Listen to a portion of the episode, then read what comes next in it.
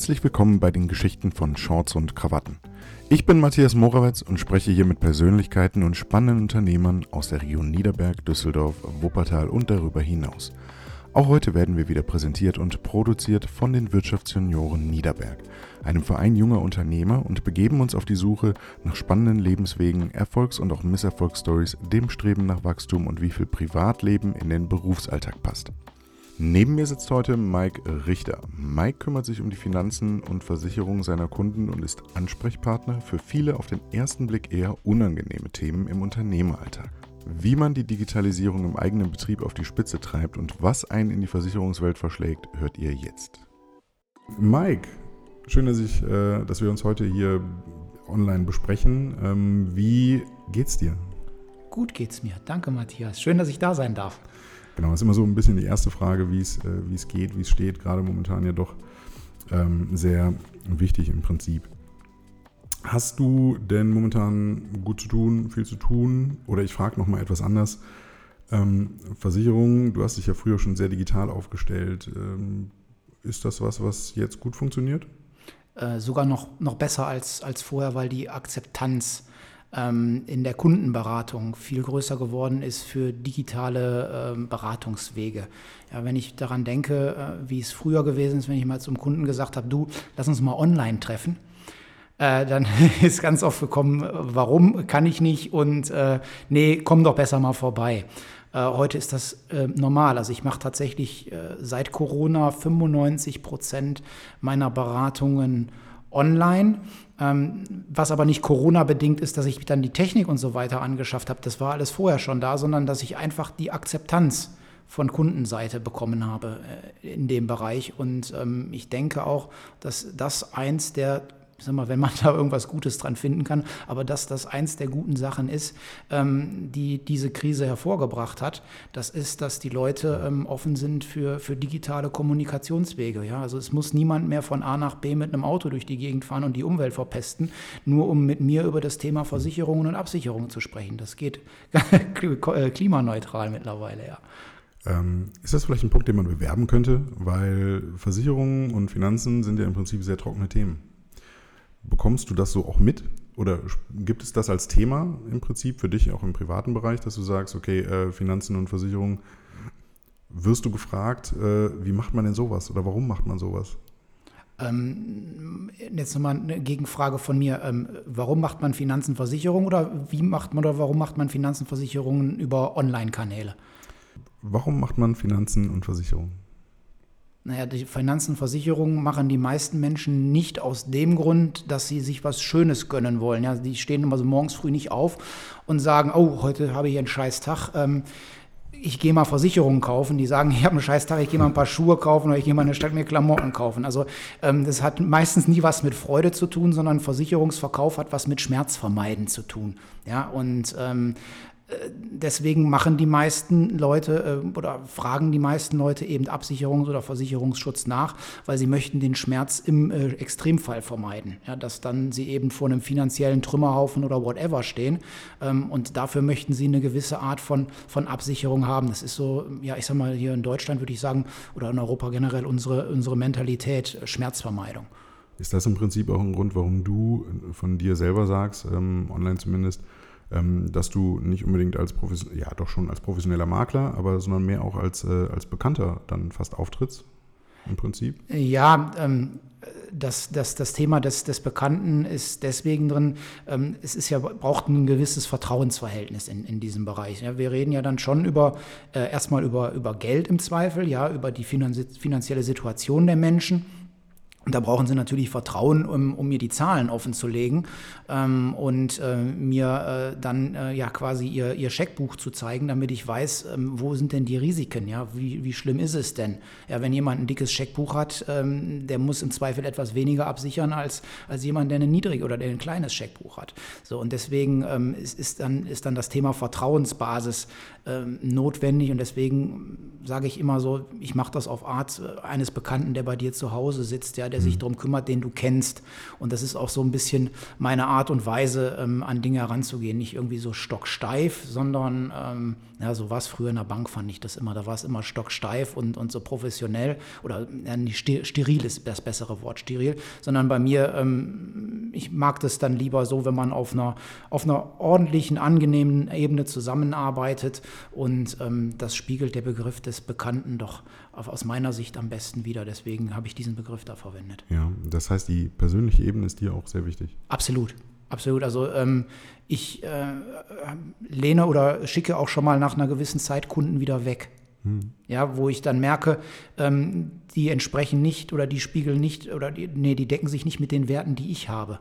Ach, das machst du? Ja, also da, ne, wenn ich merke, äh, ich kriege Magenschmerzen, wenn, mhm. wenn, wenn, wenn der anruft oder ähm, ja, oft kommt es ja dann auch in den Gesprächen zu, zu, Reibungspunkten oder mit meinen Mitarbeitern, dass sich der Mandant dann mit den, ähm, mit den ähm, Menschen reibt. Meine Mitarbeiter sind so auch auf, auf, der, auf der Wellenlänge, so geht in die Richtung ähm, Selbstbestimmung, Eigenverantwortung und, und Freiheit. Ja, und wenn jemand versucht, ähm, das zu beschneiden auf unserer Seite hier, dann kommt es auch schon mal vor, dass wir sagen, nee, sorry, aber ähm, du bist zwar lieb und nett und sei uns nicht böse, aber such dir mhm. besser jemand anderen, mit dem du zusammenarbeitest. Wir passen irgendwie nicht mhm. zusammen. Das finde ich total spannend, weil das ist ähm, eigentlich schon jetzt zum Beispiel bei mir im Bereich, ähm, wo ich jetzt, äh, also wenn ich mir jetzt den Hochzeitsbereich anschaue, ist es ja ein Thema, wo das äh, doch sehr, sehr, ähm, sehr aktiv ist oder sehr viel vorhanden ist, dass man auch auf diese persönliche Ebene achtet und dann auch eventuell äh, dementsprechend Kunden auch ablehnt. Ähm, ich hätte nicht gedacht, dass das aber jetzt in dem, wo man jetzt vom Image her natürlich sehr vorschnell sagt, okay, das ist eher trocken, dass es dann eigentlich auch so geht. Das wäre dann schon so ein sehr guter, ähm, eine sehr gute Einsicht, dass man, dass man sagt, ah, okay, das funktioniert doch auf dieser privaten Ebene doch viel besser als äh, auf einer sehr distanzierten Ebene eigentlich. Ja, also ja. definitiv. Und ähm, ich mache das äh, auch, ich muss sagen, das ist so ein bisschen Egoismus. Ich habe das natürlich in meinen ersten Jahren habe ich das nicht so gemacht. Ne? Da habe ich also jedem Kunden versucht, äh, glücklich zu machen. Mhm was dann dazu tatsächlich geführt hat, dass es äh, Mandanten gab, wenn ich, damals hatte ich noch so ein, so ein schönes Display auf, auf meinem Telefon, äh, wenn ich dann auf das Telefon, heute läuft das alles digital auf dem Computer, aber ähm, wenn dann diese Nummer auf dem äh, Telefon erschien und der Mandant rief an, dann habe ich Magenschmerzen bekommen. Ja, okay. so und, äh, ähm, und das, da habe ich dann irgendwann gesagt, das, das kann es ja nicht sein. Nicht? Also das ist ja dein Business und ähm, du verbringst da die meiste Zeit deines Tages mit und du arbeitest mit Menschen zusammen, wo du Magenschmerzen bekommst, wenn die anrufen. Und ähm, dann habe ich das mal so ein bisschen hinterfragt und ja, das ist dann auch eben ein Prozess, den man durchlaufen muss, dass man sagen muss, okay, dann verzichte ich eben auf Umsatz, ähm, dafür fühle ich mich aber wohler ja. ja und habe dann auch mehr Zeit für die Menschen, ähm, mit denen ich eben auf wertemäßig auf einer Wellenlänge liege. Ja. Ähm, du hast es ja gerade schon mal so ein bisschen erwähnt, ähm, du kommst im Prinzip aus dem Bankwesen zu ja. Beginn. Ist das ein, ein üblicher Werdegang für einen Versicherungsmakler heutzutage? Was heißt heutzutage? Ähm, ich habe ja vor, das ist ja schon ewig lange her, ich bin so bei 25 Jahren. Ich habe 1998 meine Ausbildung, nee, 1999, Entschuldigung, 1999 meine Ausbildung damals noch im Hause der Dresdner Bank, die gibt es ja nicht mehr, ähm, äh, begonnen äh, und dann 2001 dort auch dann als Bankkaufmannsgeselle äh, abgeschlossen. Ähm, in der Regel ist das nicht der übliche Weg für einen Versicherungsmakler. Ich meine, ich kenne einige Versicherungsmakler, die eben aus der Bankschiene kommen, die aus dem Bankbereich kommen. Aber in der Zeit, wo ich gewechselt bin, ähm, war da noch eine strikte Trennung. Ja, also das war also auch, als ich damals dann gesagt habe in der Bank, ich kündige und ich gehe zur Versicherung oder ich äh, wechsle auf die Versicherungsseite. Ähm, äh, das war so eine Art, ja, wie eine andere Welt dann. Also da war ich so ein bisschen ausgesetzt. Also wenn ich nun so, ein, so einen Passierschein abgegeben habe und jetzt mhm. du gehörst jetzt nicht mehr zu uns. Ähm, da waren eben die Versicherungsleute diejenigen, die schlechter gekleidet waren, ja, die, die, die Klinkenputzer, so haben die Banker über die, über die Versicherungsmenschen damals ähm, noch gedacht. Und äh, deswegen ist dieser Weg in der Zeit nicht der übliche gewesen. Ich weiß gar nicht, wie es heute in der Ausbildung aussieht, ob die beiden Ausbildungswege ähm, zusammen sind, weil in, letzten Endes geht es ja um Finanzen und um Menschen. Ne? Also ja. ne, wahrscheinlich ist es ja. heute in irgendeiner Art und Weise anders oder einfacher, aber damals war es tatsächlich so, es gab den Ausbildungsberuf zum Bankkaufmann und zum Versicherungskaufmann. Das waren zwei verschiedene ähm, Wege. Ne? Und mm, die Seiten hat man seltener gewechselt. Es gibt Kollegen, die haben okay. das auch getan, ähm, aber das ist nicht der normale Werdegang, nein. Ähm, jetzt machst du ja heute in Versicherungen, wenn man das so einfach sagt, aber auch Finanzen, ähm, betreibst aber gleichzeitig auch einen Blog oder hast einen Blog betrieben, ähm, führst einen Podcast, schreibst ein Buch. Sind das alles moderne Mittel, die man, wo man versucht, dieses Thema auch einfach nochmal in die Neuzeit anders zu, in der Neuzeit anders zu definieren oder mehr in die, in die aktuelle Zeit zu bringen? Ähm, das sind Blog, Podcast und Buch, muss ich ernsthaft sagen, das sind Marketinginstrumente, um den Expertenstatus zu untermauern. Okay. Äh, es ist ja tatsächlich so, ich hatte das ja anfangs schon gesagt, äh, Versicherungswesen ist jetzt nicht das Thema, ähm, was, so ein, was so super sexy ist, ja, was so, ein, so einen großen Charme hat. Und ähm, man kämpft ja auch immer gegen Vorurteile oder ich muss auch immer gegen Vorurteile kämpfen, ähm, von wegen Drücker und äh, ja, über den Tisch ziehen und was man alles mit Versicherungen, also es, es ist ja viel Negatives im, im Zusammenhang mhm. mit Versicherungen im, im Umlauf. Und ähm, da ist es dann eben meine Aufgabe als Unternehmer, Unternehmer, mich als Experte zu positionieren. Und ähm, jetzt muss ich sagen, den, Blog, den ich geschrieben habe, der oder auch den, den Podcast, äh, der hatte ja dann eher mehr mit Digitalisierung ähm, zu tun, weil das ein Thema war, was mir Spaß macht oder Spaß gemacht hat zu der damaligen Zeit. Ähm, das Buch, was du angesprochen hast, da geht es um das Thema Notfallplanung für, für Selbstständige. Das geht dann doch schon mehr in die, in die Richtung äh, als Expertenpositionierung. Aber das Ganze ist tatsächlich, ja, du kannst als Unternehmer oder du musst als Unternehmer heute ähm, in, in dem Bereich ähm, Dienstleistung, musst du dich positionieren. Du brauchst eine klare Positionierung ähm, als Experte und da sind solche, ähm, ja, ich sag mal, Medien wie Podcast, wie Blog, äh, auch YouTube-Videos oder ein Buch ähm, sind da das Mittel der Wahl aus meiner Sicht, um sich einer größeren Masse zu präsentieren und als Experte zu präsentieren. Ja, absolut. Ähm, kommen wir noch mal so ein bisschen auf deinen Werdegang ganz kurz zurück. Ähm, du hast ja dich dann im Prinzip äh, nach der Ausbildung hast du dich ja weiterentwickelt. Hast du noch ähm, weiter dich gebildet auch? Ja, ja. Also ähm, ich habe nach der Ausbildung äh, tatsächlich ein Jahr in der Bank dann als Finanzberater gearbeitet. Ähm, das war aber dann auch schon eine Zeit, da war die Dresdner Bank Übernahmekandidat. Erst mhm. ähm, seitens der Deutschen Bank, das hatte sich dann zerschlagen, äh, ist in einer Riesenparty in Düsseldorf geendet, äh, bei der ich mit dabei war. Ähm, ähm und der Retter in der weißen Rüstung war damals dann die Allianz. Ja, und als die Allianz dann im Hause der Dresdner Bank war, dann waren auf einmal nur noch Versicherungen ähm, en vogue. Und dann habe ich mir damals gesagt, okay, dann lernst du eben das, das Thema Versicherung dann auch nochmal und bin dann in die Versicherungsbranche gewechselt und habe da eine 15-monatige Fortbildung zum Versicherungsfachmann gemacht. Das hat mir dann aber noch nicht gereicht. Äh, sondern so habe ich dann 2002 auch angefangen, ähm, nebenberuflich an der Fernuniversität in Hagen äh, Wirtschaftswissenschaften zu studieren. Das ist also ein Vollstudium berufsbegleitend gewesen.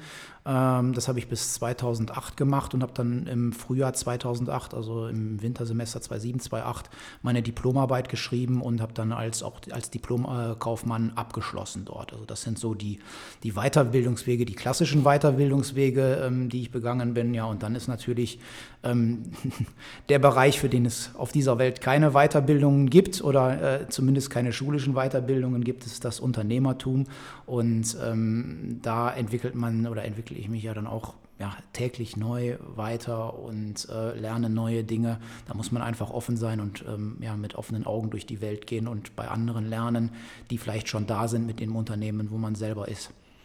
Ähm, du bist ja dann irgendwann in die Selbstständigkeit äh, gegangen, also das heißt ins Unternehmertum ja. genau genommen. Ähm, hattest du da damals Angst vor oder wie war, wie war dein Eintritt in diesen Bereich. Kann man das ja, so sagen? Ja, der, der, war, der war sukzessive. Also du, wenn wir mal definieren, den Unterschied zwischen Selbstständigen und Unternehmer. Das sind ja erstmal zwei, zwei unterschiedliche äh, Begriffe, ja. die oft äh, zusammengeschmissen werden. Also ich sage mal, der Selbstständige ist derjenige, der ähm, in der Firma arbeitet, äh, mitarbeitet, nur eben das Ganze auf eigene Rechnung macht. Und der Unternehmer, äh, der leitet im Prinzip ein Unternehmen, ist aber nicht im Tagesgeschäft mit eingebunden. So. Ich bin erstmal als Selbstständiger äh, eingestiegen. Ich muss sagen, ich bin heute auch noch kein 100% Unternehmer. Wäre ich gerne gerne mal irgendwann, aber äh, Stand heute ist das tatsächlich noch nicht so. Ich bin mal als Selbstständiger eingestiegen, irgendwann mal als Handelsvertreter für eine Provinzialagentur seinerzeit. Und ähm, das habe ich ein paar Jahre gemacht, hat mich dann aber immer daran gestört als Handelsvertreter für einen, für ein Versicherungsunternehmen, die sagen dir, was du machen musst. Mhm. Ja, das war keine Freiheit. Du warst zwar äh, sozialversicherungsfrei, zum, zumindest zu dem damaligen Zeitpunkt, ähm, hattest, konntest deinen Tagesablauf freigestalten, aber was du den Kunden verkaufst, zu verkaufen hattest. Das äh, durftest du nicht frei bestimmen. Ja, wenn eine Aktion war, äh, äh, Unfallversicherungen zu verkaufen, dann solltest du dich mal nie wagen, ähm, mit was anderem nach Hause zu kommen, als mit einem ganzen Packen Anträge auf Unfallversicherung. Da konntest du dann beim Direktor antreten äh, zum Rapport und äh, da dann entsprechend äh, ja, Rechenschaft ablegen, warum das und nicht das, was eigentlich vom Unternehmen gewollt war. Und das hat mich total gestört. Ja, das ja. war so innerlich in mir eine, eine Diskrepanz hervorgerufen, dass ich gesagt habe, da musst du raus. So. Das heißt, diese, diese Freiheit war auch wirklich für dich ein Antrieb? Ja, die Freiheit war ein Antrieb. Jetzt muss ich witzigerweise dabei sagen, ich, ich wollte ähm, äh, dann raus äh, und, und wollte wieder oder wollte in den Angestelltenverhältnis, hatte ja dann eben Wirtschaftswissenschaften studiert mhm. oder das Diplomkaufmann abgeschlossen und wollte dann äh, in dem Bereich Kapitalanlagenmanagement für die Versicherungsgesellschaft. Ähm, die brauchten bei der Provinzial damals noch gehen. Und so bin ich dann per Zufall über einen Versicherungsmaklerbestand äh, gestolpert, der zu kaufen war.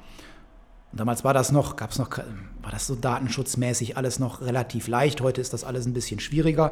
Aber damals habe ich dann gesagt, okay, mache ich. Habe dann mit dem Verkäufer einen Vertrag gemacht und dann haben wir einen netten Brief an die Versicherungsgesellschaften geschrieben und ähm, äh, dass jetzt quasi meine GmbH die äh, Betreuung mhm. der Mandanten übernimmt. Das wäre heute überhaupt nicht mehr denkbar.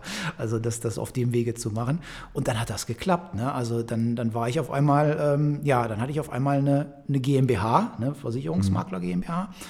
War da aber tatsächlich immer noch nicht ganz selbstständig, weil ich hatte da noch Mitstreiter, also Mitgesellschafter. Ich hatte nur, anfangs nur 30 Prozent. Ähm, die sind dann, wann haben wir das gemacht? 2007, 2008, so in der, in der Größenordnung haben wir, haben wir diesen Maklerbestand gekauft und die haben wir die GmbH gegründet. Und 2014 habe ich dann äh, die Mitgesellschafter rausgekauft. Und seitdem fühle ich mich tatsächlich eher mehr ähm, Richtung Unternehmerseite unterwegs, weil ich dann tatsächlich jetzt komplett meine eigenen Entscheidungen frei treffen kann. Äh, ich bin die Gesellschafterversammlung, ich entscheide über die Geschicke der Firma und ähm, über das Tagesgeschäft eben auch. Äh, und ähm, ja, kann jetzt tatsächlich das machen oder seit 2014 komplett das machen, äh, was in meinem Kopf rumgeht. Ich habe da keine ja. andere Instanz mehr. Spannend, weil ähm, ein Punkt, den ich noch ansprechen wollte, war eigentlich ähm, gerade bei der, beim Beginn der Selbstständigkeit für mein Verständnis ist ja diese Versicherungsbranche im Prinzip auch äh, sehr stark ein Akquisegeschäft am Anfang. Und äh, von daher ist ja Mut im Thema, äh, Mut beim Thema Unternehmertum und Selbstständigkeit eigentlich sehr wichtig. Ähm, braucht man für, für diese Art von, von Weg dann im Prinzip eigentlich besonders viel Mut, äh, weil ja dieses Akquisegeschäft dann doch sehr, sehr wichtig ist. Ähm, jetzt ist, äh, ist, es natürlich so, wie du gerade sagst, dass äh, bei so einem Bestandkauf dann zumindest schon mal so ein kleiner Weg am Anfang bestreitet ist. Ja, ne? also ich, ich, ich habe also nicht, wie gesagt, durch den Bestandskauf nicht auf der grünen Wiese angefangen, sondern hatte dann mhm. entsprechend schon äh, Einkünfte, mit denen ich kalkulieren konnte. Auf ja. der anderen Seite äh, hatte ich dann aber auch ähm, eine Verbindlichkeit bei der Bank offen äh, im sechsstelligen Bereich. Mhm. Und ähm, das hat tatsächlich äh, in der Zeit ähm, bei mir ähm, dann doch Stress hervorgerufen. Ja? Also das war dann auch emotional tatsächlich äh, Stress. Damit bin ich dann auch eine ganze Zeit lang nicht gut klargekommen. Das war in der Zeit, da war dann beides. Also ich habe dann eben diese Firmengründung begleitet. Ähm, wir haben den Kredit bei der Bank damals aufgenommen. Die, diese ja, waren knappe 100.000 Euro oder etwas über 100.000 Euro. Das, heute schockt mich diese Zahl jetzt nicht mehr so, habe mich mich dran gewöhnt. Ähm, und dann habe ich noch die Diplomarbeit geschrieben in der Zeit. Und irgendwann im äh, September 2008 war es dann so, ähm, dass ich tatsächlich, äh, ja, generell, wenn, wenn ein Telefon geklingelt hat oder irgendwas war, so da, da war ich mit den Nerven ziemlich am Ende irgendwann. Da musste ich mal eine Pause machen. Ähm, Gab es da einen persönlichen Ausgleich, den du gesucht hast? Ja, ich habe Urlaub gemacht. Urlaub? Urlaub und ich habe zu der Zeit schon ähm, ja, viel Sport gemacht. Ähm, ich habe zu der Zeit ja auch äh, mehrere Stunden in der Woche auf dem Fahrrad gesessen und bin okay. mit dem Fahrrad gefahren. Also das, das dann, ähm, das, das war dann so das. Aber ähm, na klar, man muss, also ich musste den Arsch zusammenkneifen, ich musste mit dieser Situation erstmal äh, klarkommen, mit dieser neuen Situation, dass ich in meinen Gedanken, das war in meiner Gedankenwelt, war das vollkommen, also das war gar nicht existent, mich vor Schulden. Und ich hatte mehr Schulden, als ich Vermögen an der Hacke hatte. Ja, also ich war tatsächlich äh, ich hatte mehr Schulden, ja, wenn, wenn ich, also wenn das in die Hose gegangen wäre, hätte ich die Finger heben müssen, sagen wir mal so. Ja. Ähm, da denkt man aber nicht darüber nach, bin ich jetzt mutig oder was, sondern das äh, sieht man dann im Nachhinein an. Ich sage das immer so, ähm, ich habe zu dem Zeitpunkt meine Komfortzone verlassen. Ja, okay. ich, ich bin, äh, habe also nicht in meinem gemütlichen Sessel mehr gesessen, sondern ich war außerhalb äh, meines Gartenzauns unterwegs und kannte diesen Bereich noch nicht. Und als ich dann äh, 2014 die Firma oder äh, meine Mitgesellschafter rauskaufen musste, da musste ich nochmal den, den gleichen Betrag ungefähr aufnehmen, um das zu machen. Das hat mich damals überhaupt nicht mehr berührt. Also das war, mhm. das war dann normal für mich geworden. Also hatte ich den Gartenzaun meiner Komfortzone dann entsprechend erweitert. Ja. Im Nachgang kann man sagen, okay, das war vielleicht in irgendeiner Art und Weise mutig. Was man auf jeden Fall machen muss, äh, ist seine Komfortzone zu verlassen. Man betritt Neuland in der Regel. Ja. Fällt dir das leicht mittlerweile? Leichter als damals, weil äh, damals war mir das auch gar nicht bewusst, dass das das Verlassen meiner Komfortzone ist. Ja, heute weiß ich eben, okay, jetzt kommst du an einen Bereich, ähm, den, den machst du normal nicht. Du gehst jetzt raus aus deiner Komfortzone. Ich weiß dann aber auch, was der Effekt ist, dass, mich, dass ich mich irgendwann dran gewöhnt habe. Ja, dass, das, äh, dass mich das selber dann weiterbringt, wenn ich solche Dinge tue. Machst du sowas denn bewusst? Also jetzt nicht nur unbedingt jetzt in finanzieller Variante, sondern machst du bewusst äh, dir neue Grenzen oder über, überschreitest du bewusst neue Grenzen, um dich dann auch wieder ein bisschen nach vorne zu bringen? Also ich springe nicht aus dem Flugzeug, ähm, um äh, also wirklich um auch, sich zu spüren. Ne? Ja, also, also definitiv. Also ich werde, das kann ich heute schon sagen, ich werde in meinem Leben niemals aus einem Flugzeug mit einem Fallschirm rausspringen. Ja, ja. Auch, auch wenn das meine Grenzen oder mein, meine Komfortzone dann erweitern würde, das nicht. Nein. Aber ähm, ja, seit, seitdem mir das bewusst ist, dieses Thema Komfortzone und so weiter, da frage ich mich natürlich auch, wo sind, wo sind Schwachstellen bei dir? Wo, wo kannst du noch an dir arbeiten? Und und ähm, dann gehe ich natürlich in diesen Bereichen oder versuche ich diesen Bereich, wenn ich die als wichtig erachte, dann auch ähm, äh, ja, dann eben meine Komfortzone zu verlassen und, und den Weg dann zu gehen. Als Beispiel mit einem Grund, ähm, du weißt es ja auch, ich habe es ja auch in unseren Monatssitzungen oft gesagt, ähm, äh, ich hatte früher Angst, äh, vor einer größeren Gruppe unbekannter mhm. Menschen zu sprechen. So, und habe ich gemacht, wie, wie kann man sich solchen Situationen aussetzen? Dann habe ich gesagt, okay, Wirtschaftsjunior Niederberg, äh, dann kommen wir mal in den Bereich vielleicht ein bisschen. Mhm. Ähm, Kreissprecher, dann bist du ja gezwungen, das zu tun. Und dann habe ich das gemacht. Dann habe ich gesagt, okay, das ist ein Grund, bei den Wirtschaftsjunioren mal Kreissprecher zu werden, um dich eben öfter solchen Situationen auszusetzen. Ja, ja das ist zwar kein Fallschirmsprung, aber es war für mich auch außerhalb der Komfortzone so ein bisschen. Für den einen oder anderen ist es wahrscheinlich vergleichbar. Ne? Wenn, gerade wenn man das erste Mal von einer Gruppe spricht, dann ist das schon äh, doch äh, auch mit, ähm, mit, mit Anstrengungen teilweise vergleichbar. Ähm, du sprichst jetzt die Wirtschaftsunion an. Wir sind ja, ähm, oder ich bin ja als Kreissprecher der Wirtschaftsunion Niederberg aktuell ähm, hier tätig in dem Podcast. Und ähm, wie war dein erster Kontakt zu den Wirtschaftsunion? Weißt du das noch? Ja, äh, ich meine, du gehörst ja schon zum, fast schon zum alten Hasen mittlerweile, oder? Ich bin äh, Fördermitglied mittlerweile schon seit zwei Jahren. Genau. Ähm, ich habe damals einen Bericht im Supertipp gelesen, ich glaube über den 2010er ähm, Ball der Wirtschaft in, damals noch im Forum in, mhm. in Felbert. Und dann hatte ich das mal immer so ein bisschen mit auf der Agenda, äh, habe hab dann aber nie so den, den, den Schwung gekriegt. Und äh, irgendwann habe ich dann einen Freund von mir, ein älterer Unternehmer, der hat mich dann mal irgendwann auf die Seite genommen, als wir auf einer Party waren und am, am Fass gestanden haben und ein paar Bier getrunken haben. Habe ich irgendwie so einen Spruch losgelassen von wegen, ja, so wie das jetzt alles ist, läuft ja, passt ja und ist alles gut. Und dann hat er mich richtig eingenordet. hat er gesagt, wie ich das sagen könnte in meinem Alter und so weiter. Und sagte, du musst da was tun, du kannst doch mit dem Status quo nicht zufrieden sein jetzt und jetzt schon zurückziehen. Ich war damals Anfang 30, so nach dem Motto. Ja. Ne? Äh, und hat, hat, mir richtig ein paar verpasst. Also er hat richtig Tacheles mit mir gesprochen.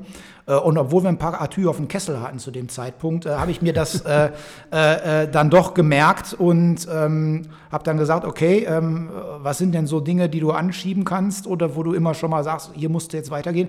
Äh, Wirtschaftsjunioren. Okay, jetzt gehst du dann tatsächlich mal zu den, zu den Wirtschaftsjunioren und vernetzt dich mal mit, mit anderen Unternehmern aus der Region, mit jungen Menschen, die wie du was, was machen. Und ähm, ja, ja, so bin ich dann äh, letzten Endes dann bei den Wirtschaftsjunioren aufgeschlagen. Ja. Sind dir soziale oder allgemein Netzwerke sehr wichtig, beruflich wie auch privat? Ja, Also privat, meine, mein Freundeskreis äh, ist mir wichtig und ähm, äh, beruflich weiß ich heute auch, ähm, dass, dass Netzwerke unglaublich äh, wichtig sind und uns Unternehmern auch eine gewisse Art zumindest mal von Sicherheit geben. Ja, wir haben ja nicht viel Sicherheit, aber ähm, Netzwerke können schon dazu da sein, ähm, dass man als Unternehmer auch ein gewisses Maß an, an Sicherheit verspüren kann und dass man sich mit, äh, mit anderen Menschen, die ähnliche Probleme haben, äh, austauschen kann. Es ist ja so, äh, wenn wir heute ähm, ja irgendwo unterwegs sind äh, im, im privaten Kreis, äh, dann ist es oft so, ja, dann hat man Beamte, ohne dass das jetzt despektierlich ist, ja, man hat Beamte, Angestellte um sich herum, äh, ähm, ja, die, die verstehen manche Dinge nicht so wie oder sehen manche Dinge anders, ja, die, die denken, von 8 bis 17 Uhr habe ich ja früher auch gemacht. Und alles andere, äh, ja, Hauptsache das Geld ist da und so weiter am Monatsende, aber alles andere interessiert die nicht, ähm, sehen die auch einfach nicht. Und da ist es für mich total wichtig gewesen, Menschen zu treffen und Menschen zu finden, die eben die gleichen Probleme und Herausforderungen haben und mit denen ich mich dann über diese Probleme und Herausforderungen austauschen kann. Ja. Ähm, betrifft das auch deine Themen im Prinzip, Finanzen und Versicherung? Kann man da locker drüber sprechen oder ist das eher ein Thema, was selbst in, in Netzwerken noch eventuell mal tabu, tabuisiert wird? Also Finanzen und Versicherungen ist ein Thema, was auch in Netzwerken ähm, erstmal immer so ein bisschen hinten dran ist. Ja, also da sprechen, über Geld sprechen die meisten wirklich nicht, ja. äh, nicht gerne offen und, und frei drüber. Ja, also es werden, werden, Andeutungen gemacht über eine Größenordnung, aber dass man mal tatsächlich irgendwelche Zahlen auf den Tisch legt, ähm, da braucht es dann doch schon ein bisschen Vertrauen und vor allen Dingen braucht es dann äh, eine, eine, äh, ich sag mal, eine, eine ja, eine ruhige Umgebung. Also auf, auf Netzwerkveranstaltungen mhm. selber ja, äh, unterhält man sich tatsächlich nicht über Zahlen, sondern das tut man dann im, im stillen Kämmerlein hinterher zu zweit oder zu viert. Nicht? Also das, das definitiv. Und im privaten Bereich ist es genauso. Ja? Also auch dort ähm, braucht es ein gewisses Maß an Vertrauen und äh, häufiger, von, äh, häufiger Anzahl von Kontakten, dass man da dann mal über das Thema spricht, ja. Spricht man sowas auch wirklich dann im, im privaten Bereich? Mit, mit, mit Freunden zum Beispiel im Freundeskreis? Ja, die fragen, da, genau. ja natürlich, die, die, wissen, was ich tue, die fragen mich um Rat. Just also vor dem Telefonat jetzt äh, rief mich ein guter Freund an äh, und, und, und bat äh, um Rat äh, bei einer Immobilienfinanzierung. Ja, da, ne, das, da, da, ist jetzt keine große Akquise meinerseits oder mhm. sonst was, sondern die wissen, was ich tue. Ich tue das, wie gesagt, seit, seit 22 äh, Jahren äh, generell. Also da wissen schon die Leute, dass ich das mache und die rufen mich eben an und fragen. Gab es da schon Probleme? Ähm, ich frage mal so, weil mein Vater, der Spruch ist sicherlich bekannt, aber mein Vater hat zu mir immer gesagt, äh, bei Frauen und Geld hört die Freundschaft auf. Äh, von daher, gab es da schon mal Probleme in der Vergangenheit? Nein. Nein. Nein. Also kann ja auch Missverständnisse sein. Da muss ja nicht, ähm, muss ja nicht unbedingt immer direkt ein Problem sein, ein großes. Nee, weil ich versuche mich auch immer in die Situation zu versetzen ähm, oder so zu beraten, als wenn es, wenn ich mich selber beraten hm, würde. Ja. Ja, also es ist mir schon wichtig, äh, dass ich den Leuten äh, auch in zehn Jahren noch über den Weg laufen kann. Das macht man wahrscheinlich bei Bekannten sogar mit noch mehr Mühe als äh, beim Kunden. Oder also eigentlich beides schon, aber ich denke mal, da hat man ja doch noch ein bisschen mehr im Kopf, im Hinterkopf. Nee, also da, da, muss ich ganz, muss ich tatsächlich sagen, das mache ich in beiden Fällen gleich. Weil okay. in, in, beiden Fällen ist es mir wichtig, ähm, dass die Leute nicht irgendwann mal sagen, was hat denn der da für einen Scheiß gemacht? Ne? Also, ja, oder mir, mir für, für, für einen Scheiß verkauft, sondern da ist es mir dann schon wichtig, dass die Leute ähm, ja. Äh, das, das sehen, den Nutzen für sie sehen und auch nicht das Gefühl haben, äh, ich, ich ziehe sie über, über den Tisch oder sonst irgendwas. Also das, das wäre das Schlimmste für mich. Ja, ich lebe ja von meiner Reputation. Wenn dann auf einmal erzählt werden würde, äh, beim Richter musst du aufpassen, der denkt nur an sein Portemonnaie bei den Dingen, mhm. die er da tut, äh, auf keinen Fall. Also dann würde ich auch schlecht schlafen. Oder gar nicht schlafen. Ja. Ich glaube, das ist ja sicherlich ein, eins so dieser Vorurteile, ne, wie du gerade schon sagst, die, die ja so ein bisschen grassieren. Ne, dass man sagt, okay, es gibt sehr viele Versicherungsmakler, die in diese Richtung gehen, wahrscheinlich. Das ist natürlich alles sehr vage formuliert. Ähm, von daher finde ich, da kommen wir wieder ein bisschen zurück zu dieser persönlichen Ebene. Das ist sehr, sehr wichtig, dass man, dass man die halt irgendwie aufbaut, ne, durch verschiedene Wege, durch verschiedene Möglichkeiten, die man, die man eventuell sieht und äh, findet. Ähm, fragen wir nochmal was anderes. Äh, bist du heimatgebunden? Wir sitzen in Felbert. Ich bin in Felbert geboren, bin in Felbert zur Schule gegangen. Ähm, äh, meine Ausbildung habe ich um die Ecke in, in, Ratingen und in Düsseldorf gemacht. Man könnte meinen, ja, ich bin heimatverbunden. Wobei aber ernsthaft im, im Herzen äh, habe ich hin und wieder auch schon mal richtig Fernweh. Ja? Also ich könnte mir auch vorstellen, mal woanders zu leben. Das wollte ich gerade fragen. Fernweh heißt ja für viele einfach nur, dass sie gerne wieder in Urlaub wollen, aber ähm, du könntest dir auch vorstellen, theoretisch woanders zu leben mal. Ja, definitiv. Ähm, viele Freunde von mir oder allgemein viele Leute gehen ja zum Beispiel zur Ausbildung oder zur, zur Uni-Zeit dann in eine andere Stadt, erleben viel. Ich habe es teilweise geschafft. Ich habe zwar in einer anderen Stadt studiert, aber immer noch in meiner Geburtsstadt Wuppertal gelebt.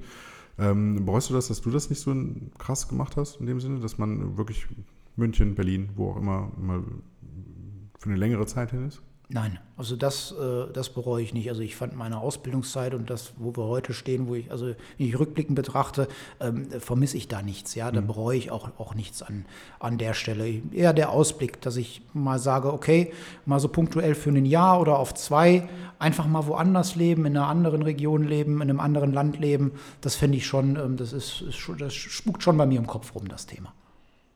Nur privat oder würde dich das beruflich auch reizen? Also, dass man sagt, okay, ähm, vielleicht sind woanders die Berufszweige auch sehr interessant. Also nein, nein, also das, äh, deswegen habe ich ja so ein, so ein schönes digitales Büro. Ja. Ähm, äh, das hat vielleicht irgendwie immer schon in meinem Kopf mit drin gehangen. Also ich habe ja seit, seit 2012 tatsächlich ein papierloses Büro und wir können heute unser Büro äh, ja von jedem Ort der Welt aus aufschlagen. Ja? Also ich brauche einen Laptop, äh, ich brauche ein Telefon äh, und eine Internetverbindung ja. und dann, dann kann ich meinen, meinen Beruf nachgehen. Und ähm, also arbeiten wollte ich im Ausland nicht. Also ich täte tatsächlich ins Ausland oder woanders hingehen, ähm, äh, würde meinem Beruf nachkommen, aber ich würde dort einfach leben wollen mal. Es gibt ja so viele Berichte, Berichte über die Digitalnomaden, mhm. die ja wirklich irgendwo am Strand liegen und dort im Prinzip ihre Arbeit machen. Wäre das was für dich? Vielleicht nicht in der Form, dass ich mit, mit dem MacBook am, am Strand liege. Ähm, aber ja, also die digitalen Nomaden, jetzt weiß ich das, die, die sind äh, gerne mal so in, im, im asiatischen Bereich. Der, genau. der, der ist jetzt ähm, für mich nicht der, der spannende, sondern ähm, also ich täte, ich persönlich habe so Spanien im, im, im okay. Blickfeld, ja, also ähm, das, das ist, ist so meins. Und ähm, also ja, aber so auf die Art und Weise, ja, also so ein bisschen ähm, Work-Life-Balance äh, mal zu schaffen ähm, und äh, vielleicht auch mal, wenn dann eben Zeit ist und äh, gerade kein Termin ist, dass man dann mal an den Strand kann, ja.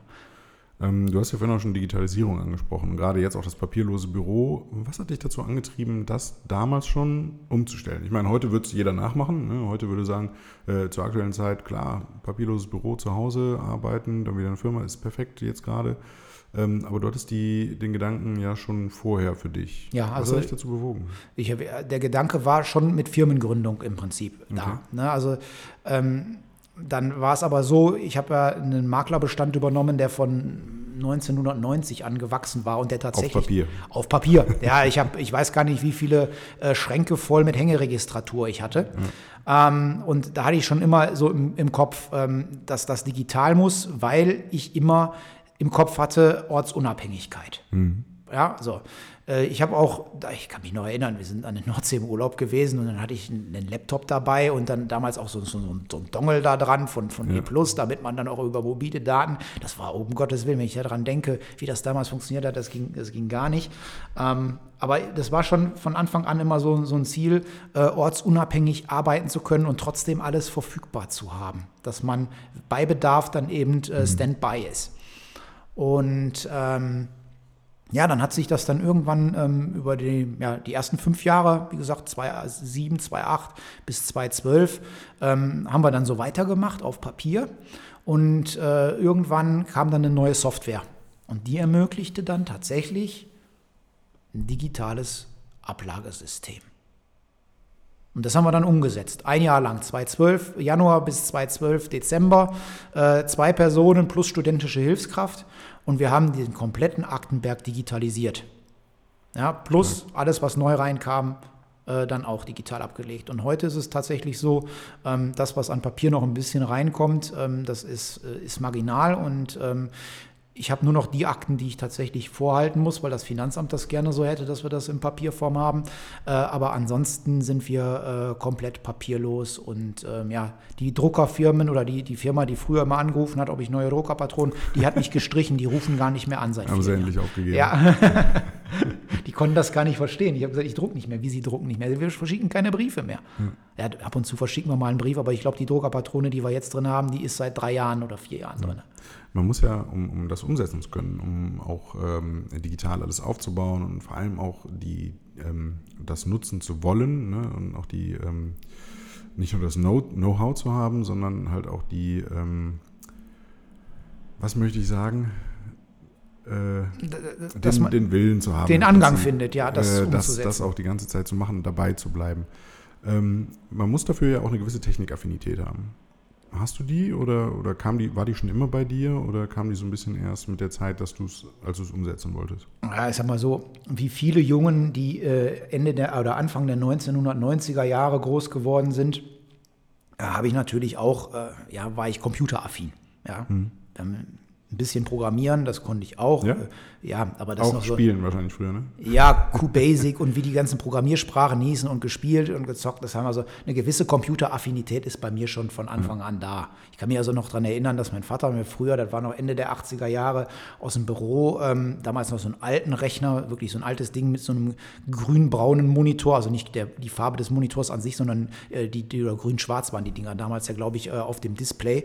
Ähm, äh, und ich habe dann als Achtjähriger oder Neunjähriger schon irgendwelche Zahlenkolonnen, ähm, die er für die Buchhaltung brauchte, eingehackt. Ja, von Tabellen runter mhm. eingehackt und äh, habe dann im Prinzip wie ein, wie ein Datentypist äh, gearbeitet. Also eine, eine, gewisse Affinität zu Technik und so weiter ist da, aber ich muss tatsächlich sagen, dass ich heute eher der Mensch bin, der die, die, die Dinger fahren kann, als dass ich die, die selber zusammenbasteln könnte. Ja. Wäre das nichts für dich gewesen damals, eventuell auch in die Richtung IT zu gehen oder grob? Nee, habe ich, hab ich ernsthaft nie drüber nachgedacht, okay. in die Richtung äh, IT zu gehen. Heute finde ich das cool, dass ich IT und äh, Beratung verbinden kann. Mhm. Ja, das, das, das macht mir Spaß, das gefällt mir. Also Technik habe ich da, an, in dem Dinge, Sinne habe ich dann Spaß an Technik, aber in, so eben zu gucken, wie kann ich die Technik nutzen, äh, äh, um, um meine Dienstleistung zu erbringen. Nicht, wie kann ich Technik bauen. Mhm. Ja? Im Privaten auch? Kaufst du, also schaffst du dir viele neue Sachen an, technisch gesehen? Nein. Bist du da eher so der Early Adopter oder eher so der, wenn es funktioniert, hole ich mir das? Äh, wenn es funktioniert, hole ich mir das. Also wir haben, ich hab, wir haben äh, zu Hause einen, einen, Flachbildfernseher hängen, so ein kleines Ding. Äh, ich glaube, der hängt da seit 2009. Hm. Ähm, äh, da kommt dann auch immer schon mal, der ist auch nicht wirklich, also der kann nicht wirklich im heutigen Sinne Flachbildfernseher ja. zu sagen, aber damals war es ein Flachbildfernseher. Es ist noch kein Röhrenmonitor mehr. Äh, da werde ich auch oft gefragt, warum hängt denn das Ding, warum holst du nicht einen neuen? Ich sage, weil der noch funktioniert. Ja. Ja, also da tue ich mich schon schwer, äh, Dinge wegzuschmeißen, die einfach noch funktionieren. Und äh, ich brauche kein Full HD, um, um, um, um, Tagesschau zu gucken oder ein Fußballspiel. Das ist mir egal. Also mhm. da bin ich tatsächlich äh, äh, komplett schmerzfrei, was das angeht. Solange es funktioniert, ist alles gut. Das ist ganz witzig, dass du den Fernseher ansprichst, weil das ist das Einzige, was bei mir nicht, also ähnlich wie bei dir funktioniert tatsächlich. Ne? Also wir haben auch unseren Fernseher jetzt, glaube ich, seit acht Jahren, acht Jahren ungefähr. Der kann zwar schon Voll HD, also ist schon auch eine Nummer größer, aber ähm, ich bin in allen anderen Belangen, egal ob es das Handy ist, ob es iPad, MacBook, was auch immer ist, bin ich wirklich immer nahezu ziemlich mit dem Neuesten dabei. Ähm, natürlich auch berufsbedingt, aber auch einfach aus Interesse. Und äh, gerade beim Fernsehen funktioniert das irgendwie nicht. Das ist total seltsam. Also wo du, wo du Apple natürlich ansprichst, ich bin ja auch, die Leute, die mich kennen, wissen ja, dass ich da so ein bisschen so ein kleiner äh, Apple-Fanboy bin. Ähm, ja, das ähm, kenne ich von mir. Ja, aber da bin ich tatsächlich auch auf, auf den Trichter gekommen, äh, ich bestelle die Dinger äh, refurbed. Ah, okay. Ja, also das äh, äh, wieder aufbereitet, die Teile sind gut. Ja, ja ich, ich brauche nicht das neueste iPhone. Ich brauche ein funktionsfähiges iPhone, was, was seinen Job tut. Ich brauche auch nicht das neueste. Wobei ich muss zugeben, ich jetzt fange jetzt an zu überlegen, mein MacBook ist von 2015. Ähm, jetzt kommt ist der neue Prozessor rausgekommen, den will ich noch nicht, das, das neue MacBook will ich jetzt noch nicht haben, aber so nächstes Jahr, wenn dann der nächste Release, da kann es mal passieren, dass ich bei meiner Strategie ähm, Refurb zu kaufen abweiche und äh, mir dann tatsächlich äh, direkt mal das neueste Modell. Aber ansonsten holen wir hier auch für, für das Büro. Ich habe gerade für meine Mitarbeiterin, äh, die brauchte immer wieder ein neues Handy, weil wir ja darüber auch eben unsere Telefonanlage laufen haben. Das äh, bestellen wir refurbed, also wieder aufbereitet. Ja. Und ähm, ja, ich bilde mir ein, dafür dann noch ein bisschen was für die Umwelt zu tun. Ähm, und außerdem, äh, ja, die Dinger sind dann auch äh, eklatant günstiger als, äh, als die neuen Teile. Ne? Achtest du, bist du ein Schnäppchenjäger?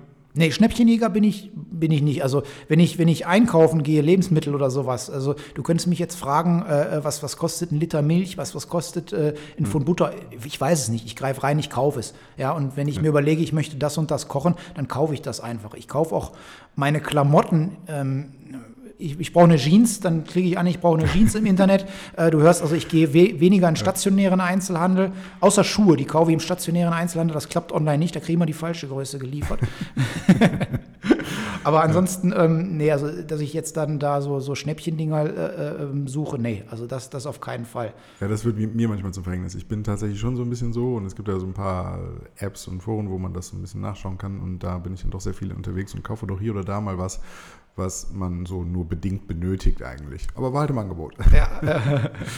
ähm, jetzt ähm, sind wir ja hier jetzt bei dir im Büro mit etwas größerem Abstand, wie es momentan ja äh, notwendig ist oder auch sinnvoll ist. Ähm, wir haben gerade über die Digitalisierung gesprochen. Wäre es für dich auch denkbar, im Prinzip äh, ohne Büro zu arbeiten? Also wir haben ja gerade schon davon gesprochen, du hast, hast ja alles äh, digitalisiert. Ne? Du könntest auch theoretisch am Strand liegen äh, und das machen, auch wenn es nicht das, direkt das Ziel ist. Ähm, hast du schon mal mit dem Gedanken gespielt, dementsprechend wirklich das noch kleiner aufzubauen oder ist das mit den Mitarbeitern nicht möglich? Doch, ähm, absolut. Also rein theoretisch ähm, wäre es möglich oder ist es möglich, äh, komplett ohne Büro auszukommen. Jetzt ist meine äh, ja, oder beziehungsweise uns, unsere Wohnung leider nicht so geschnitten, dass ich mir zu Hause in irgendeiner Art und Weise ein Büro einrichten könnte. Heißt, wenn ich jetzt von zu Hause aus arbeite, arbeite ich vom Wohnzimmertisch aus. So, ähm, ja. Wenn ich die Chance hätte, ähm, dann muss ich sagen, meine eine Mitarbeiterin ist sowieso permanent im Homeoffice, auch schon vor Corona gewesen. Ja? Ähm, und äh, die andere Mitarbeiterin, die war vor Corona so, ähm, Nee, vor Corona war sie auch schon öfter im Homeoffice. Sie hat es also so seit anderthalb Jahren ähm, das Homeoffice auch mal zu schätzen gelernt. Sie, wie gesagt, wir können das schon ein bisschen länger, dieses ortsunabhängige Arbeiten. Ähm, aber sie wollte immer ins Büro kommen und fand das besser und hat dann aber irgendwann auch mal die Vorteile kennengelernt, äh, einfach von zu Hause aus dann zu arbeiten, ähm, wenn gerade mal die Sonne nicht mehr am Himmel steht und ähm, äh, äh, man nicht im Garten liegen kann, so nach dem Motto. Ja, also das, ähm, also wie gesagt, also rein theoretisch äh, können wir komplett aufs Büro Euro verzichten, ja. Ähm, diese, äh, kommen wir nochmal zu deinem beruflichen Thema, Versicherung, Finanzen und gerade jetzt in dem Zeitraum. Ist das ein Thema, würdest du sagen, das ist eher mehr gefragt, also mehr in den Köpfen der Leute oder ist es eher weniger aktuell gerade mit den Problemen der Unternehmer vor allem im, im Hinterkopf? Also aus meiner Sicht hat sich da nicht viel geändert äh, zu vor Corona-Zeit. Okay. Ja, was, was da ist. Also die Themen, ähm, die vorher interessiert haben, die interessieren immer noch. Also ich, ich stelle jetzt kein erhöhtes Absicherungsbedürfnis der Menschen dar. Ähm, das, das, das, Niveau war schon immer ähm, so, wie es jetzt, also aus meiner Sicht schon immer so, wie es jetzt ist. Und dass Corona das jetzt in irgendeiner Art und Weise verstärkt hätte, das sehe ich nicht. Hm. Ja, das sehe ich nicht. Ähm, wie sehen denn eigentlich deine Ziele aus, beruflich? Wie, wie wäre der nächste Schritt? Du hast ja vorhin erwähnt, ähm, früher bei den Wirtschaftssenioren oder gerade am Anfang, ähm, als du bei den Wirtschaftssenioren angefangen hast, davor wurde dir ja so ein bisschen, ein bisschen ja, nicht vorgeworfen, aber du hast gerade erzählt, wo du gesagt hast, ja, du kannst nicht mit dem Status quo zufrieden sein. Wie sieht also deine Entwicklung vom Status quo weg aus? Ja, ähm, also mein Ziel wäre es eigentlich irgendwann oder ist es, dass ähm, meine Firma so weit ohne mich läuft, dass ich mich auch mal einfach ein paar Wochen rausnehmen kann. Ja, das bedeutet also, dass in der Zeit, also wenn ich heute nicht äh, äh, im Büro, beziehungsweise wenn ich heute im Urlaub bin, dann gibt es keinen Vertrieb. Also dann, dann äh, verkaufen wir nichts Neues. Ja, dann wird Bestand verwaltet. Aber äh, mein Ziel ist es tatsächlich dahin zu kommen, dass neben meiner Person auch noch ein, zwei, drei andere äh, im Verkauf mit tätig sind und dass wir einen klaren, strukturierten Prozess haben im, in der Beratung, im Verkauf, ähm, dass das also automatisiert, was heißt automatisiert, aber klar strukturiert ja, ja. abläuft. Ja. Also mehr zum Unternehmen, also zum Vollzeitunternehmer im Prinzip hin. Oder ja, also zumindest, ich sage mal so schön, ähm, Freiheit bedeutet äh, können und nicht müssen. Ähm, dass ich eben noch mitarbeiten kann, es aber nicht mehr muss. Ja, dass ich dann eben sagen kann, okay, ich mache meine Beratungen, Ja, mhm. Die machen mir Spaß, äh, mit Menschen zu sprechen und mir Gedanken darüber zu machen, wie kann ich äh, ähm, diese Menschen ordentlich und vernünftig absichern. Ähm, und die Dinge, die mir keinen Spaß macht, äh, die erledigt jemand anders, die aber zwingend notwendig sind, einfach. Ja. Es reicht ja nicht, äh, die Leute abzusichern, sondern da ist ja dann auch noch immer was mit zu tun im Hintergrund und ein Unternehmen will auch geführt werden und äh, äh, gemanagt werden. Also von daher, ja, ähm, ja aber das, das, ist so, das ist so mein Ziel, ja. Eine spannende Frage, die jetzt von den anderen auch so ein bisschen beantwortet wurde im Podcast vorher. Ähm, bist du, kannst du leicht abgeben? Ja. Aufgaben? Ja, total. Ähm, wir hatten noch mal eine Situation, das war so, naja, irgendwann um, um 2011, 2000, ja doch 2011 ist das gewesen. Da habe ich mich schlichtweg geärgert ja, dass in der Firma nichts funktioniert hat, so wie es sollte. Ich habe gedacht, die Mitarbeiterin ist ja gelernte Versicherungskauffrau, die muss das, muss das doch verstehen, wie das funktionieren soll. Die muss doch eigentlich genauso denken wie ich, bis ich dann gerafft habe, nee, das, die ist ja nicht ich, sondern die ist ja sie und äh, die kann gar nicht so denken wie ich, äh, weil sie einfach nicht ich bin, also weil sie, sie ist, wir sind unterschiedliche Menschen. Und ähm, dann habe ich angefangen, ähm, den Aufgabenbereich, den sie hat, zu strukturieren und zu dokumentieren. Also das heißt, ihr aufgezeigt, wie man die Dinge oder wie sie die Dinge so machen soll, dass sie so funktionieren, wie ich es mir vorstelle, dass mein Qualitätsniveau, mein Qualitätsanspruch erfüllt ist. Und äh, in dem Zug habe ich dann auch gelernt, eben Aufgaben abzugeben. Und ich frage mich tatsächlich, also es ist heute ein, ein, routinemäßiger Prozess bei mir in der Gedankenwelt, den ich immer wieder mal mache. Ähm, was macht dir Spaß noch und was macht dir keinen Spaß? Was ist von dem, was dir keinen Spaß macht, zwingend notwendig, weil es erledigt werden muss? Und dann muss ich das selber machen oder habe hab ich einen Mitarbeiter dafür, der das vom, vom Qualifikationsniveau her kann? Wenn ich den Mitarbeiter nicht habe, dann muss ich mich fragen, kann ich ihn denn dahin qualifizieren, ja. dass er es übernehmen kann? Aber es ist tatsächlich ein Prozess, der bei mir immer im Kopf drin ist, Aufgaben abzugeben. Ähm, darauf folgend meine Frage, fällt es dir leicht, äh, eigene äh, eigene Bereiche zu sehen, in denen du nicht gut bist? Nein. ich glaube immer, ich kann alles, aber ich weiß, dass ich nicht alles kann. Also von daher, ja, äh, ja aber doch, also ich weiß, dass ich also zum Beispiel im Bereich, den habe ich als allererstes abgegeben, der Bereich der Kfz-Versicherung. Also ich mhm. könnte, wenn du mich, wenn du mich jetzt auf ad hoc fragen würdest, ob ich dir einen Antrag für eine Kfz-Versicherung fertig machen könnte, dir den digital versenden könnte, da müsste ich sagen, sorry, kann ich nicht. Ja, ja also ähm, äh, äh, das ja. Also, ähm, aber äh, in meiner Gedankenwelt ähm, äh, bin ich natürlich immer perfekt. Ne? Also. ähm, ja, ich glaube, das geht leider vielen so. Ja. Äh, würdest du dich denn bei dir oder würdest du für dich sagen, eine Spezialisierung für dich ist wichtiger oder weniger wichtig? Ja, ähm, eine Spezialisierung kann bei mir oder in meiner Branche ja auf, auf zwei Arten erfolgen. Ich kann mich ja zum einen spezialisieren auf eine bestimmte Versicherungssparte, die ich nur noch berate. Ja. Oder ich kann mich auf eine bestimmte äh, Personengruppe konzentrieren, die ich berate. Und da ist tatsächlich so, dass ich ähm, da spezialisiert bin auf den Bereich der äh, inhabergeführten kleinen Unternehmen, kleinen und mittelständischen Unternehmen, ich sag mal so bis 15, 20, 30 Mitarbeiter. So. Also da, wo da tatsächlich der Unternehmer noch die eigene Entscheidung oder die Entscheidungen selber trifft, da wo alles zusammenläuft, der keine Lust hat auf, auf das Versicherungsgeschäft, weil er das auch noch mit selber machen muss. Für diese Menschen kann ich wertvoll oder bin ich wertvoll und auf die bin ich auch spezialisiert, ähm, weil ich da einfach aus meinem Tagesgeschäft schon viele Learnings habe, die ich einfach übertragen kann. Ja. Ja. Ähm.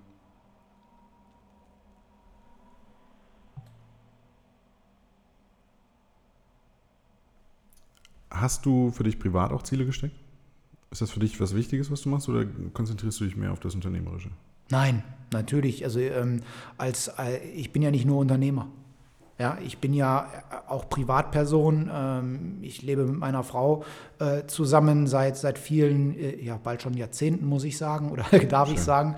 Ähm, äh, und von daher bin ich ja nicht nur die Person des, des Unternehmers. Ich habe zwar meinen Unternehmerhut auf, aber ich habe auch genauso gut den Hut auf, ähm, wenn ich mit mir, ja, ich sage mal so, das ist mein, mein, mein persönlicher Bereich, ja, wo ich mich um mein Wohlergehen kümmere, wo ich mich um, um meine Freizeit kümmere. Dann habe ich den Hut auf, äh, wo ich mich um meine Beziehung, um meine Frau kümmere, äh, wo wir Zeit miteinander verbringen. Ja, und dann habe ich ja noch anderweitige soziale Kontakte. Ich habe Freunde, Bekanntenkreis und so weiter. Also ja. von daher, ähm, aber dass ich da jetzt tatsächlich rangehe und sage, okay, ähm, Privat habe ich jetzt äh, äh, dies, diese Zielliste vor Augen. Ähm, da, das ist nicht, also dass ich mir jetzt irgendwelche harten Ziele nach Zahlencontrol setze im privaten Bereich. Hm. Nein, das, das nicht. Ähm, dein Büro ist papierlos, haben wir jetzt gehört. Wie sieht dein Einkaufszettel aus? Schreibst du oder tippst du ein? Ähm, ich muss zugeben, den schreibe ich tatsächlich auf Papier. Ganz einfach deswegen, weil das Handy immer wieder in den äh, Standby-Modus schaltet und ich es dann immer wieder anmachen muss, wenn ich beim Edeka oder sonst wo einkaufen bin. Das kann dann, man einstellen. Okay, das, das, so, weit, so bin ich dann an der Stelle noch nicht. Äh, äh, und äh, dann habe ich tatsächlich immer noch den, den Papierzettel äh, mit drin. Und ähm, ich sage ganz ehrlich, in 60 Prozent der Fälle schreibt meine Frau den Einkaufszettel. Ja, okay. Und ähm, äh, die guckt mich an, wenn ich sage, tipp mir doch bitte mal auf dem Handy ein. Also die, das, das dauert dann bei ihr viel zu lange. Und von daher, nein, also ich habe tatsächlich einen Einkaufszettel auf Papier noch in der Hosentasche stecken, weil der schneller rausgeholt ist. Ja. Ähm, wie würdest du das bei deiner Frau einschätzen? Trägt die die Digitalisierung mit? Also ich finde das ganz spannend irgendwie zu wissen, weil bei mir in meiner Beziehung ist es so, dass äh, ich das, sage ich mal, reintrage und das übernommen wird. Immer mehr.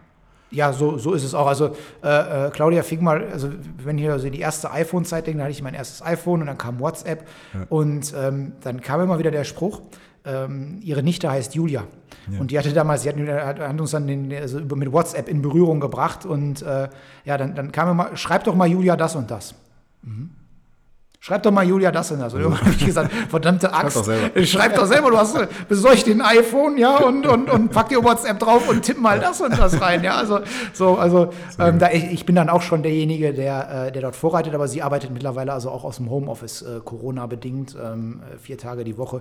Ähm, das, das, das funktioniert auch, also da ist sie dann auch schon schon mit unterwegs. Aber wenn es digital zu Hause bei uns ist, ähm, dann bin ich eigentlich derjenige. Wobei ich muss sagen, wir waren gestern mal, äh, äh was brauchten bei Ikea und dann, dann ging es irgendwie um Umleuchten und ähm, dann sprach sie davon, ja, man könnte ja auch so Smart Home Lampen nehmen, das könnten wir uns dann mal überlegen. Wo ich dann gedacht habe, ey, über Smart Home Lampen habe ich selbst noch nicht drüber nachgedacht. Okay. Und ich glaube, ich möchte auch einfach zu Hause nur eine Lampe haben, die ich ein- und ausschalten kann.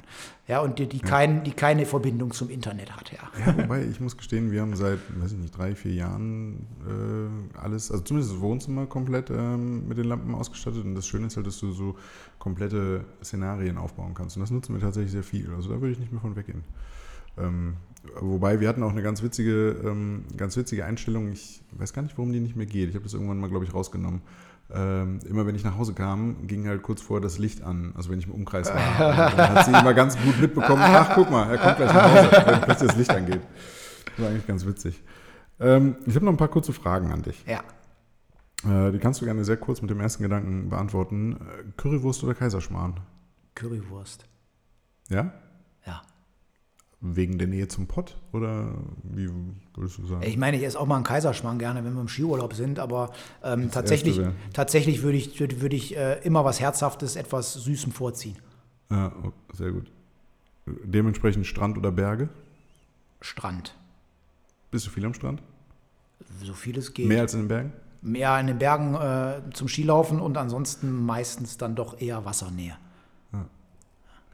Ähm, eine Frage noch, die ich mit dem Hintergedanken oder die ich mit dem Gedanken im Hinterkopf stelle, äh, dass du ja eigentlich einen anderen Fußballverein favorisierst, mhm. aber ich frage dennoch, Dortmund oder Schalke? da muss ich zugeben, es ist Schalke. Okay. Möchtest du auch den Grund wissen? Ja. ähm, also für alle, die, die es nicht wissen, ich bin ein Roter aus dem, aus dem Süden der Republik, äh, vom erfolgreichsten Verein dieser Welt. Ähm, aktuell definitiv. Äh, aktuell definitiv. Aber das erste Wort, was ich in meinem Leben wohl sagen konnte, so ist es zumindest überliefert. Ich selber erinnere mich nicht mehr daran, war Schalke. Ähm, und ich bin in einer Schalker Familie groß geworden und ich kenne auch noch Fotos von mir in, okay. als kleines Kind äh, in Schalke-Klamotten und ich habe auch tatsächlich mal Schalke 04 Bettwäsche gehabt. Aber meine Eltern, beziehungsweise mein Vater und mein Onkel, die haben es einfach nicht geschafft, sondern der Nachbar hat seinerzeit sich durchgesetzt und ähm, so bin ich seit, ja, 36, 37 Jahren dann tatsächlich glühender Anhänger des FC Bayern, ja.